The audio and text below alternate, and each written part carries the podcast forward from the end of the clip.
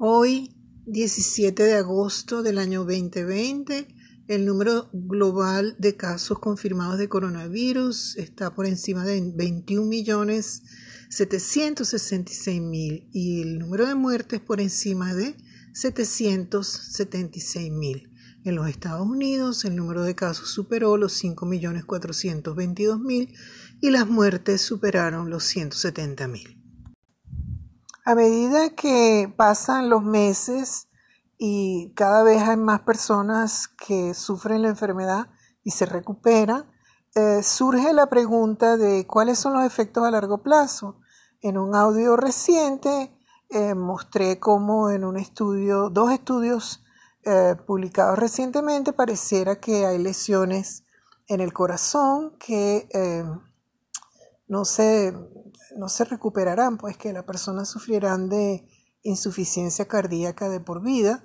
al menos en las personas analizadas en esos dos estudios que reporté hace dos semanas. Hoy me voy a concentrar en los aspectos neurológicos. Hay muchas anécdotas de personas que dicen que meses después de haber sufrido la infección todavía tienen problemas en tomar decisiones, aprender cosas nuevas, problemas de memoria pero son anécdotas en el sentido que no se han hecho estudios serios eh, siguiendo procedimientos científicos para saber si efectivamente em, esas lesiones eh, existen, para saber si reflejan daños permanentes en el cerebro. Y em, hoy voy a reportar cuáles son los estudios que han salido en relación a esto ya en abril de este año, en el, la revista de la Journal of American Medical Association, eh, la revista de la mm, Asociación Médica Americana de Médica Americana, la eh, revista del capítulo de neurología, reportaron que un 36 de los pacientes tienen síntomas neurológicos y que estos síntomas neurológicos son más frecuentes en los casos más graves siempre relacionado al estado respiratorio, eh, eh, incluyendo alteración de la conciencia, eh, disminución de la capacidad muscular, episodios cardiovasculares agudos, etc. Esto fue al principio un reporte hecho por un hospital de la universidad, el hospital universitario de Wuhan, donde comenzó. La infección. Pero en junio, en, el periódico Lancet, en la revista médica Lancet, salió un artículo eh, publicado por una serie de investigadores de un hospital en Sydney, Australia, donde ellos tratan de comparar los diferentes eh, déficits de, a largo plazo eh, neurológicos, déficits neurológicos a largo plazo y anomalías psicológicas que se presentan en los eh, sobrevivientes de enfermedades con los HCOV, uh, Human Coughs, eh, los virus que son de la familia de coronavirus, que son los cuatro que eh, acompañan los otros virus que producen la gripe que ocurre todos los años y los tres fuertes que se han dado en este siglo, que es el SARS, que es el, primer eh, COVID ah, que tuvimos en este siglo, que es muy grave, después el MERS y ahora el eh, COVID-2 que produce eh, SARS-CoV-2, SARS-CoV-2 que produce la enfermedad COVID-19, que em, tiene una mortalidad menor que estos otros dos, pero que es mucho más contagioso y el que está ahorita haciéndonos vivir la pandemia. En este estudio ellos concluyen que dado muchos estudios de animales que se hicieron para ver las consecuencias a largo plazo de la familia de COVID,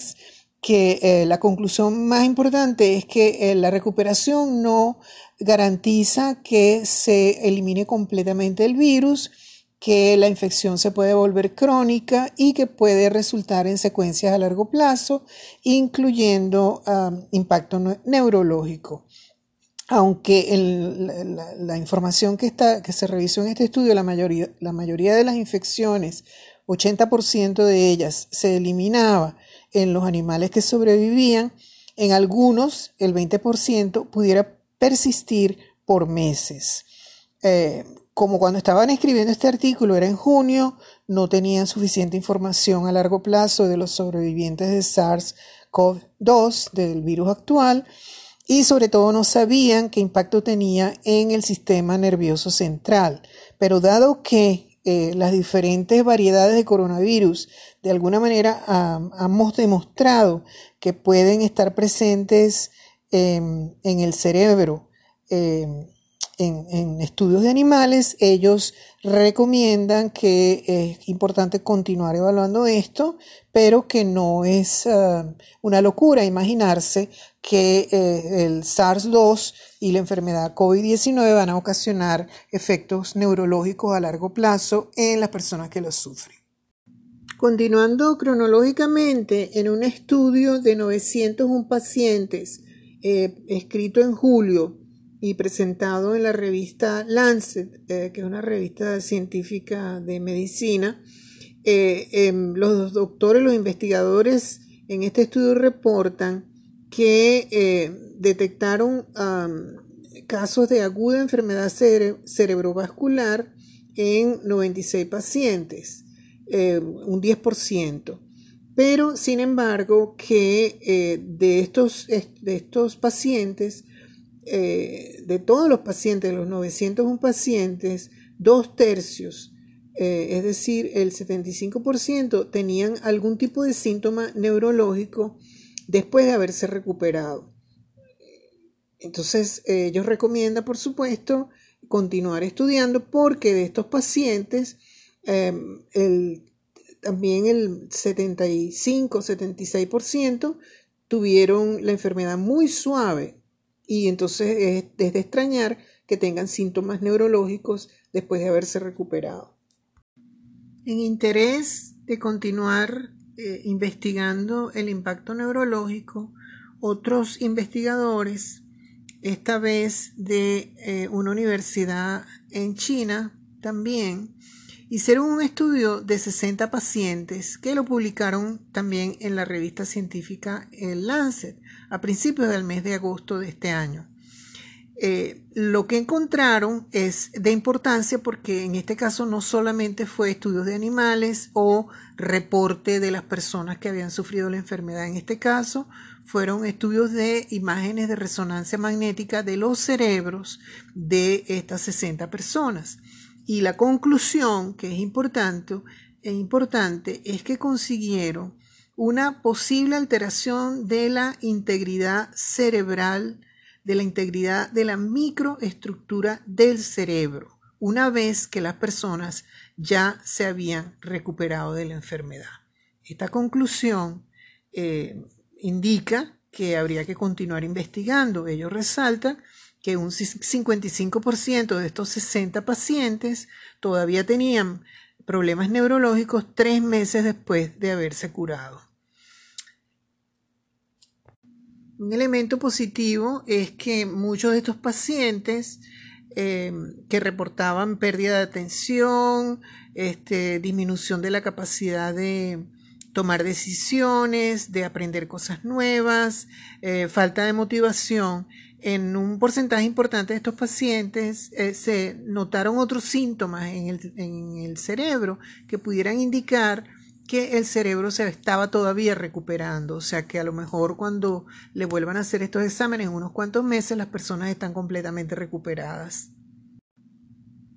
En conclusión, estos cuatro artículos eh, científicos apuntan a la necesidad de continuar evaluando cuáles son las consecuencias en el sistema nervioso central de COVID-19 y esto motiva un artículo publicado a mediados de agosto, hace unos días, en una revista que se llama Stat News, S-T-A-T-N-E-W-S.com, por una reportera Elizabeth Cooney, C-O-O-N-E-Y, quien entrevistó a muchos médicos de hospitales eh, de ciudades donde han habido brotes fuertes de COVID, y también a investigadores en universidades que están tratando de entender este problema. Y ella reporta que la idea que está surgiendo es que no es que el virus ataca directamente el cerebro, sino que eh, produce una inflamación y que esta inflamación es la que produce una desregulación y la toxicidad que crea las consecuencias eh, que hemos estado describiendo. Y entonces la conclusión de todos es que hay que continuar investigando, pero que sí parece que esta cosa que se está llamando la nube COVID, el COVID fog, F-O-G, que es el síntoma que la gente dice tener después de tres meses, parece que es algo serio que necesita em, que continuemos ah, prestándole atención e investigando.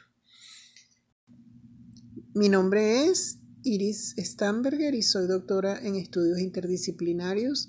de Tufts University. Si le parece que es interesante este reportaje, por favor, circúlelo entre,